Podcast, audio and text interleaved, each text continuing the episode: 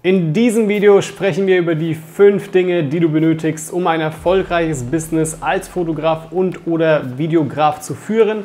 Wir machen das Ganze vor allem, damit du es auch von Anfang an richtig machst. Viel Spaß!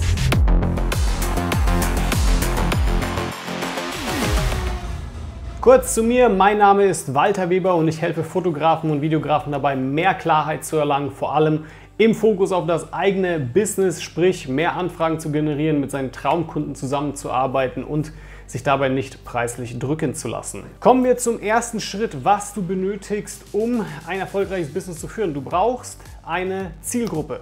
Ja, auch wenn das viele nicht hören wollen. Es ist völlig okay natürlich, sich am Anfang auszutesten. Ja, vielleicht hier mal einen Couple-Shoot zu machen oder das ein oder andere Musikvideo oder dann mal ein Handwerksbetrieb oder oder oder ja. Du kannst dich natürlich am Anfang austesten, aber was ich dir vor allem rate, ist es so schnell wie möglich, sich auf eine Zielgruppe festzulegen. Denn das sehe ich immer wieder, dass viele dann das eben nicht machen und deshalb dann einen Bauchladen führen. Und sie sich praktisch einfach auch nicht in der Lage sehen, sich dann tatsächlich festzulegen. Aber dieser Bauchladen führt immer wieder dazu, dass es zu Preisdiskussionen kommt, dass man sich drücken lässt, dass man auch nicht der beste oder teuerste, wenn man so sagen kann, im Markt ist. Und du erreichst praktisch auch niemals einen tatsächlichen Expertenstatus. Was ich damit meine ist, stell dir vor, du machst zum Beispiel fünf Imagefilme für Ärzte, dann wirst du auf jeden Fall in dieser Kategorie als Experte für Imagefilme für Ärzte eben wahrgenommen.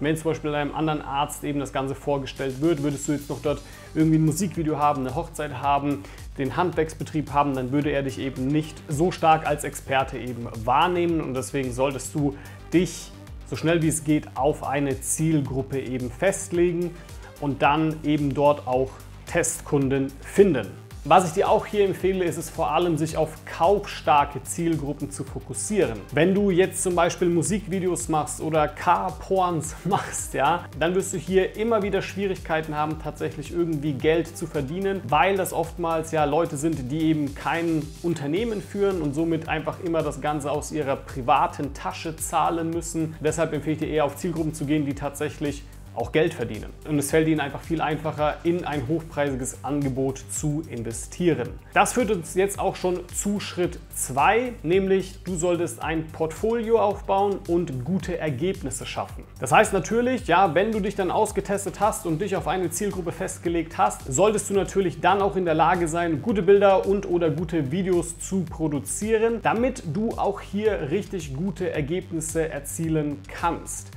Das heißt, du musst natürlich auch immer darauf achten, welches Ziel möchte man denn mit diesem Video erreichen. Und natürlich, wenn diese hochwertig produziert sind und wirklich auch gut gemacht sind, ist es in der Regel einfacher, auch dann dieses unternehmerische Ziel, was eben eingeplant wurde, auch tatsächlich dann eben zu erreichen. Und natürlich hat das ganz viele weitere Vorteile. Wenn du natürlich gute Ergebnisse produzierst, dann ist das Ganze auch so, dass sich das für dich gut rumspricht, du Weiterempfehlungen bekommst, ja, und das Ganze dann eher einfach ein bisschen einfacher fallen wird. Der dritte Schritt, den du unbedingt machen solltest, ist es, ein hochpreisiges Angebot zu verkaufen. Damit meine ich, dass du ein Angebot hast, das ab 2000 Euro Minimum losgeht. Ja, das kann natürlich auch viel höher liegen, das kann bei 3000 oder 5000, je nachdem, was du machst, ja auch bei 10.000 vielleicht sogar liegen. Und das würde ich dir auch eben vor allem empfehlen, dass du ein hochpreisiges Angebot eben auch verkaufst. Denn alles darunter wird dich nicht tragfähig machen für eine Selbstständigkeit. Das heißt, du wirst es sehr schwierig haben, wenn nicht sogar unmöglich haben, dann